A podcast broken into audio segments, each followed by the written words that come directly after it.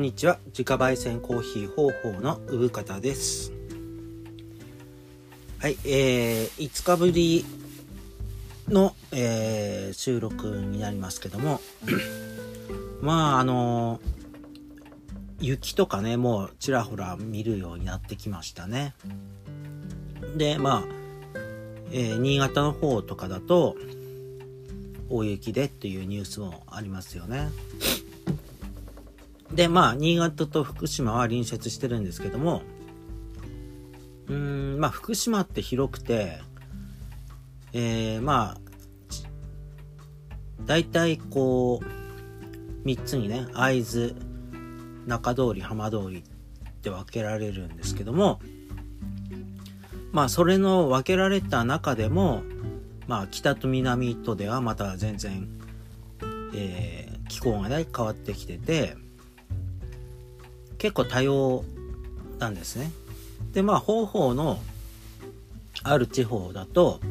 割とあうーんあったかくはないけど雪は降るけどもそんな大雪は降らないようなあの県南の地方なんですね。では海沿いではないので雪はちゃんと降るしあったかくもないんですけど、うん、あの会津とか福島市とかみたいにこう大雪で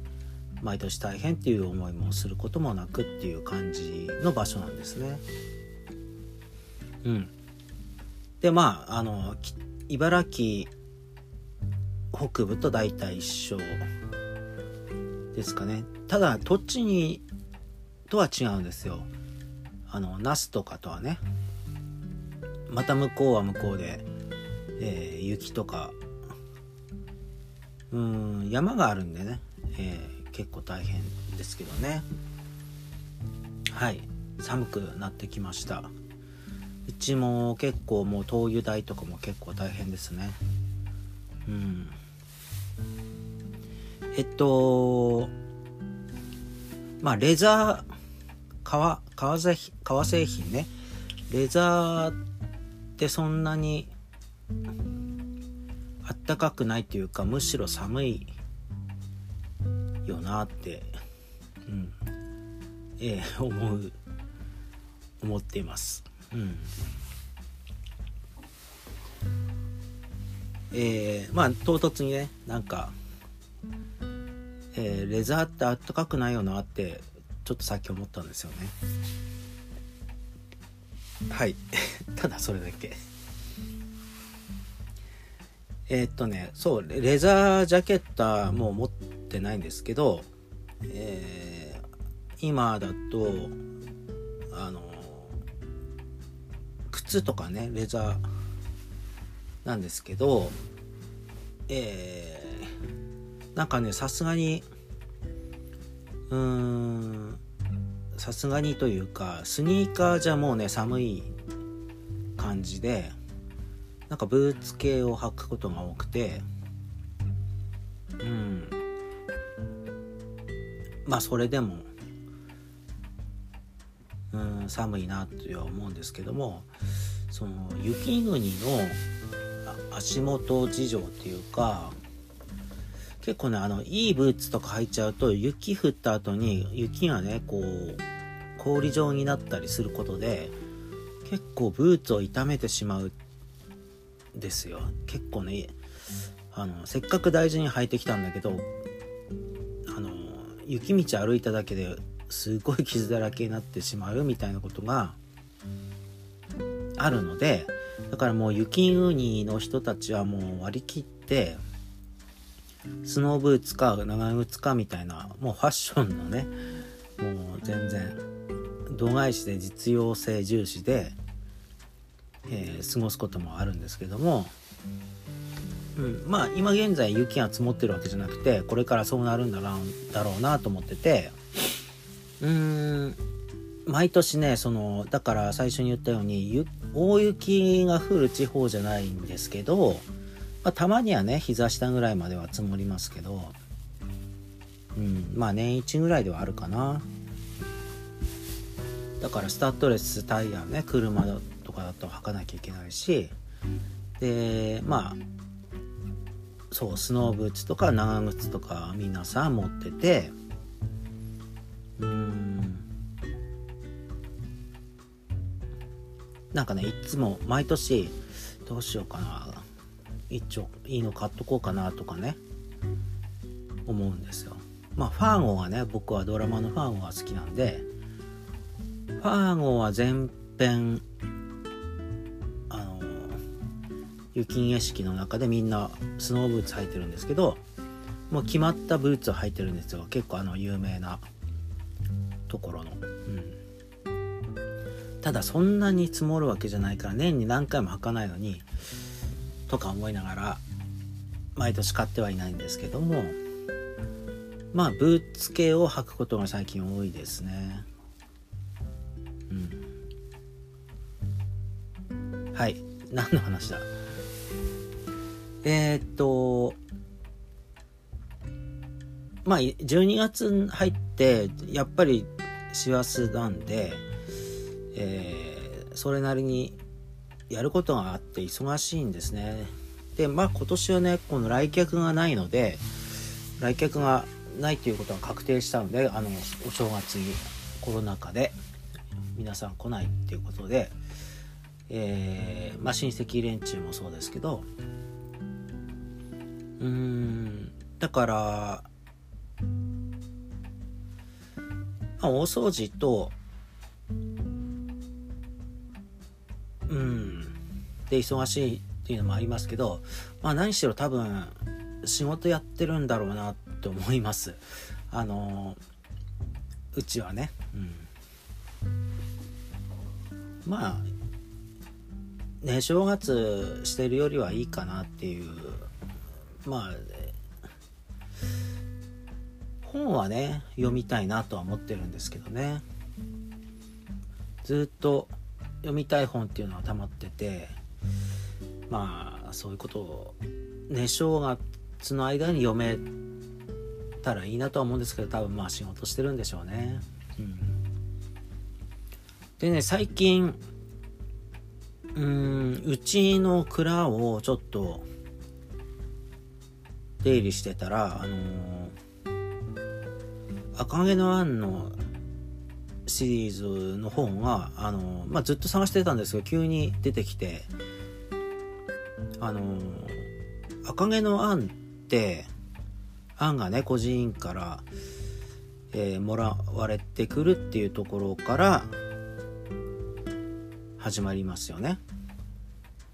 でね最終的にね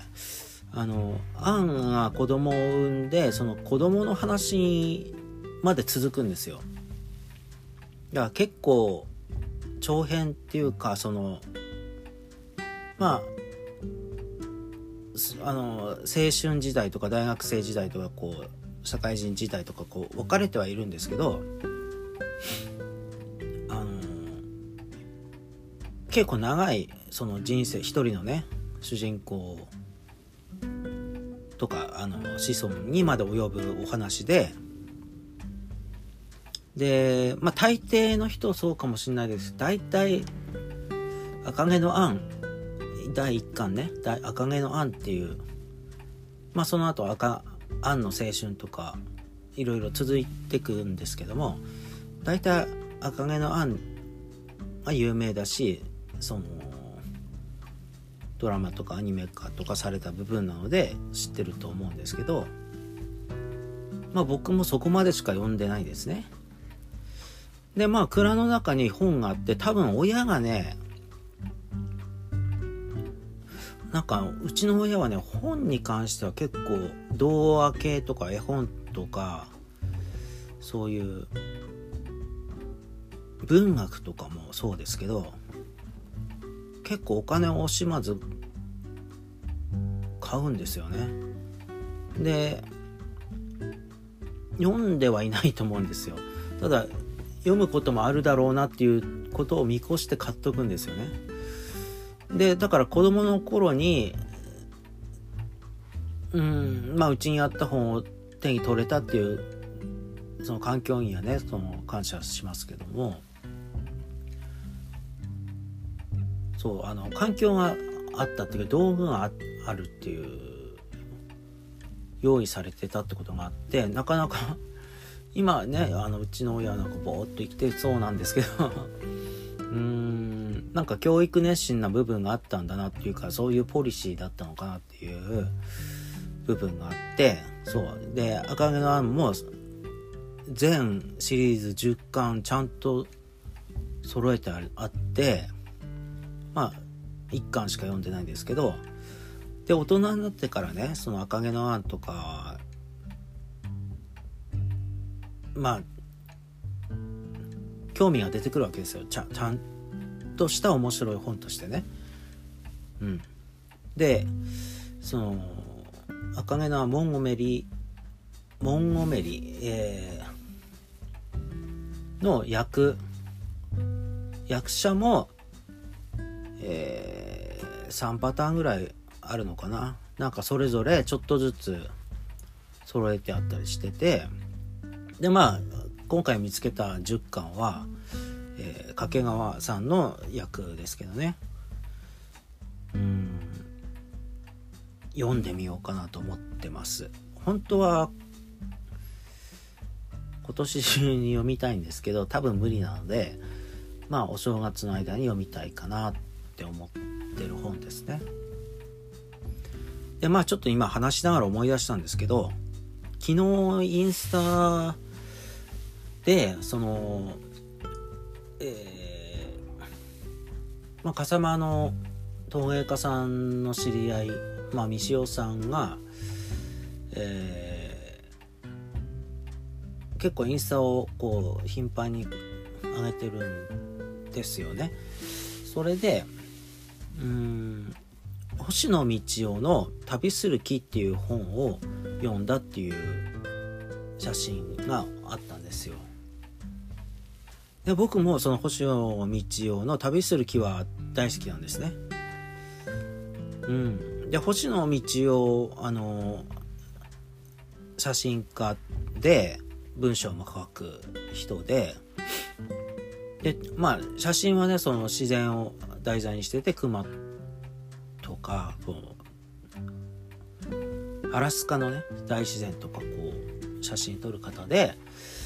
で文章も純朴な感じですごくいいですね。そう評価されてて。ただその取材中に、えー、まあ、その対象としてたクマに襲われて亡くなってしまうんですけども、まあ、そういう悲劇悲劇性とかもありつつもその純粋に自然と向き合ったそして自然に帰っていったその作家さん。で有名ですけどもそのまあ星野道夫さんのね僕がその説明するまでもないと思うんですけど旅をする木ってね木って旅をする木っていうのはあのアラスカでこう多分針葉樹林ですよね。寒い中木がまあ、結構大きい木が育つんですけど氷河とかのが溶けて川になって川もね毎年こう形を変えてって大地を削ってってで削られた先に生えてたその巨木が何十年間後にこう川に飲まれてこう倒木する。でそれが川ねこう急流の川を何年もかけて削られながらも下ってってでまあ海に出ると。で海を漂ってある日、まあ、どっかの浜辺にたどり着くと。まあたどり着いた先のそのね木にはままた新しい、えー、植物や生物なんかがその生えてたり巣を作ってたりする浜辺。でねそして朽ちてくみたいな。その木に木が旅する膨大な時間をかけてね、えー、まあ、そういうことを想像しながらその自然と対峙するようなそのエッセイ的な本なんですけども。あのすごくねその純粋な文章なんで、えー、めちゃくちゃ感動するし、うん、いい本なので是非手に取ってもらいたいですけどね。あの知らない人は旅をする気、えー、でその本に関するちょっと逸話というか、まあ、僕がちょっと面白いなと思ってることがありまして旅をする木ってねあの木ツリーねそのウッド、えー、木っていう漢字に横棒を1本足すと本っていう感じになるじゃないですか。ブック。旅をする本。だからその旅旅をする木にその落書きとして1本棒を付け加えて旅をする本として旅に持ってくっていうなんていうか遊びがありまして、まあ、ちょっと順を追って話すとうんある海外の飲みの市とかで古本が売っててそれを手にまあね日本の本が置いてあったのでどこの海外か分かんないですけど、まあ、手に取ったらその本のね巻末にいろんな方の名前とその滞在先が書いてあったらしいんですね。うんで要はねこの「旅をする木」っていう本をね旅先に持ってってまあ旅をする本として旅先で誰かに渡してその託すその本をね託したりもしくは旅に出る人に対してそのこの本をプレゼントしたりみたいなことをその自分だけの本として手元に置いとくんじゃなくてこういろんな方にこうバトンタッチしていくっていう遊びがあるらしいんですよ。でねそれ一冊だけじゃなくていろんな旅をする気がその出発点としてあるんだと思うんですよね。であるある旅をする木まあ旅をする本は、えー、宇宙にも行ったし南極にも行ったらしいんですよ。まあ、宇宙飛行士とかあとね地質学者とか動物関係の調査生物学者とかの学者さんがまあそういう遊びに参加してその自分が調査に行く時に携えてってね。また別な人に託すという。なんかそういうなんかちょっとロマンチックな遊びがあるらしくてまあすごいなと思なんかこうロマンチックだなっていう。なんかそういうあの結末がわからないんですよこれは。あの自分がね誰かにこの本を読んででまあ旅先とかもしくは旅する人に対して、えその自分の名前とその旅先の地名だけ残して端末にねこう書いといて渡すわけですよ。まあそのうちにそのページいっぱい住所とか名前とかいっぱいになっちゃうんですけどでね最終的にどこに行くのか誰が持ってるのかっていうのは渡した本人はわからないわけなんですね。うん、なんかこれすごく面白くてなんかえー、例えばなんかこう善意のリレーみたいな感じがしててなんかこう人に優しくされたからその優しくしてくれた人に恩を返すんじゃなくてその別な方にその優しさを返していくみたいななんかありましたよね。そういう。うん。なんかそういうバトンタッチのような気がしてて。でこれね誰が始めたかわからないんですって。ただそのえー、まあそういう遊びがあるっていうことが発覚してまあ一部の人がやってた時にそのまあメディアとかメディアっていうかねドキュメンタリーかななんかに取り上げられてでその宇宙とか南極とかにもそのバトンタッチする、まあ、結構著名人に渡渡った後は著名人をリレーしていく感じらしいんですけど、うん、まあもともとはただの大学生の旅人だったとかねこう発信者をたどっていくような番組だったんですね。でなんでこんなこと始めたのって聞いたらいや僕が始めたんじゃなくてこういう遊びはもともとあったんだっていう話なんですね。まあだからこの本が、えー、旅をする気がなんかいつ刊行されたのかなあ第1冊が1999年なので結構最近ですね。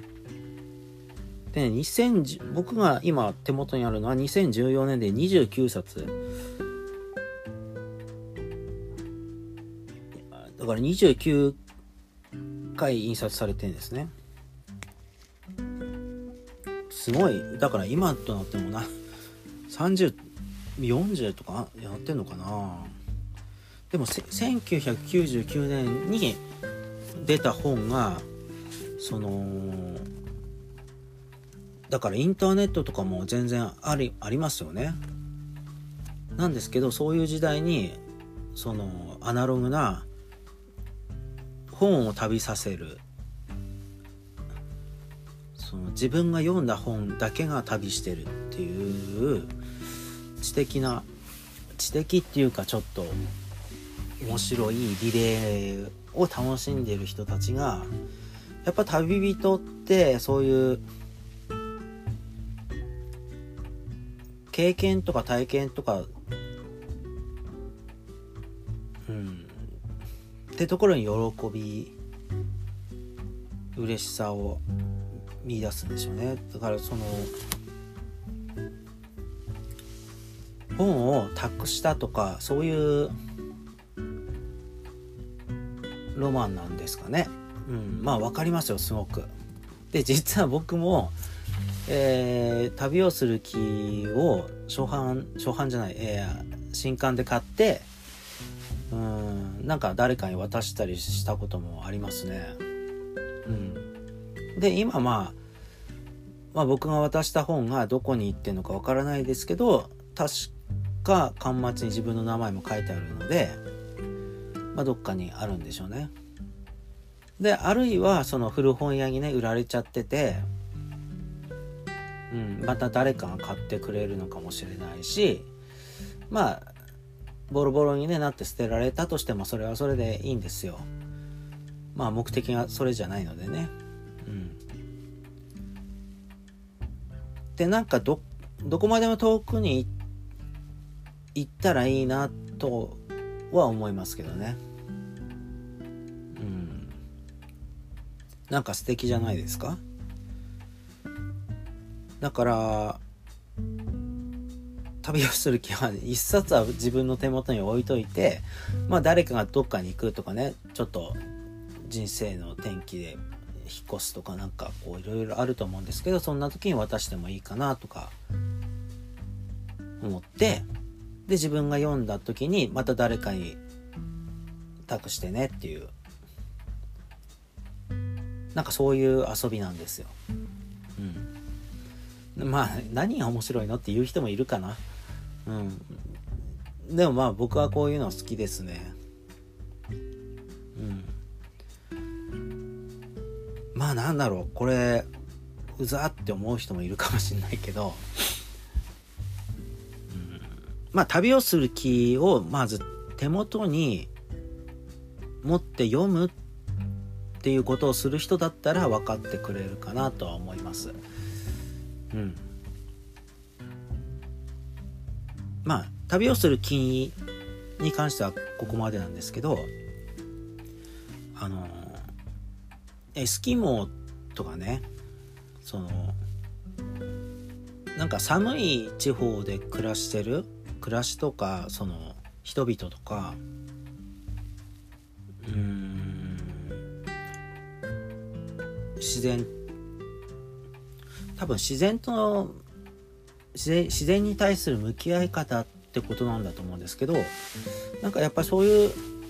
寒いとこに住んでるもしくは暮らしっていうのにちょっと憧れっていうかリスペクトというか、まあ、雪に対して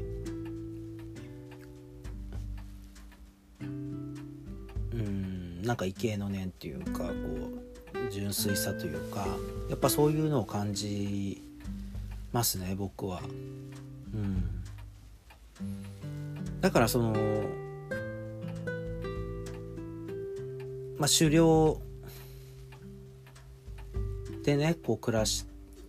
人々とかね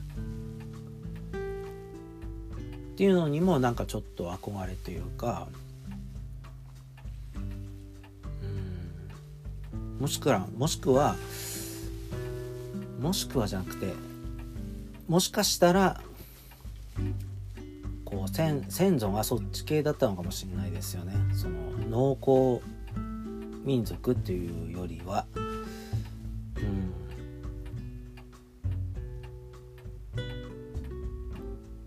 なんか今ちょっとそういうことを思うしなんか将来的に、まあ、東京にいた頃にその友人にも話したんですけど将来どうするみたいな話を、まあ、大学生の時しますよね。でねなんか雪の降らない場所に暮らしてるイメージが分かんな分かなかったんですよね。だからなんか雪がある場所もしくは雪が年に1回はちゃんと降って朝起きたらこう一面銀世界っていうか真っ白な世界とかねその雪がこうしんしんと降るこう音が吸収されてすごく静かなんだけど雪がこう積もる音だけはちょっと聞こえるみたいななんかそういうことを手放したくないなっていう気持ちがあるんですね。私は。だからそのまあふるさとっていうことの原風景なのかなとは思うんですけどうん。まあ海外とかの風景もちょっと、うん、思い浮かべるつつそういうだから南国とかにいる あんまりイメージが湧かなくてまあ南国で暮らしたことがないのでその海の青さとか空の深さとかなんかそういうことなんですかね。そのいわゆる雪に対する畏敬の念っていうか憧れみたいなのは。まあ分かんないですけど。うん。なんかこの時期になるとなんかそういうワクワク感っていうかもうどうしようもないもう雪が降ったらねえっ、ー、とやんなきゃいけないこともできなくなるわけで諦めっていうかなんかそう自分だけじゃないんですよね。自分だけのことじゃないんですよ雪って。もうみんながこうもう雪が降ったら諦めというかリセットというかなんかそんな気分なんですよね。うん。例えばねこれが本当に雪が降ったら自分だけ苦労するとかだったらすごい嫌いなのかもしれないですよね。うん。まあなんかそんなことを思います。はい。なんか師走なのでそういう話ですね。えー、そうそう、えー、本が読みたいっていう話でしたね。旅をする木、えー、星野道夫さん、まあ、写真集もいいですけども。あ星野道夫さんって木村伊兵衛賞を取ってたですね。90年にね。でその6年後にカムチャッカで亡くなってるっていうことなんですけどね。うん。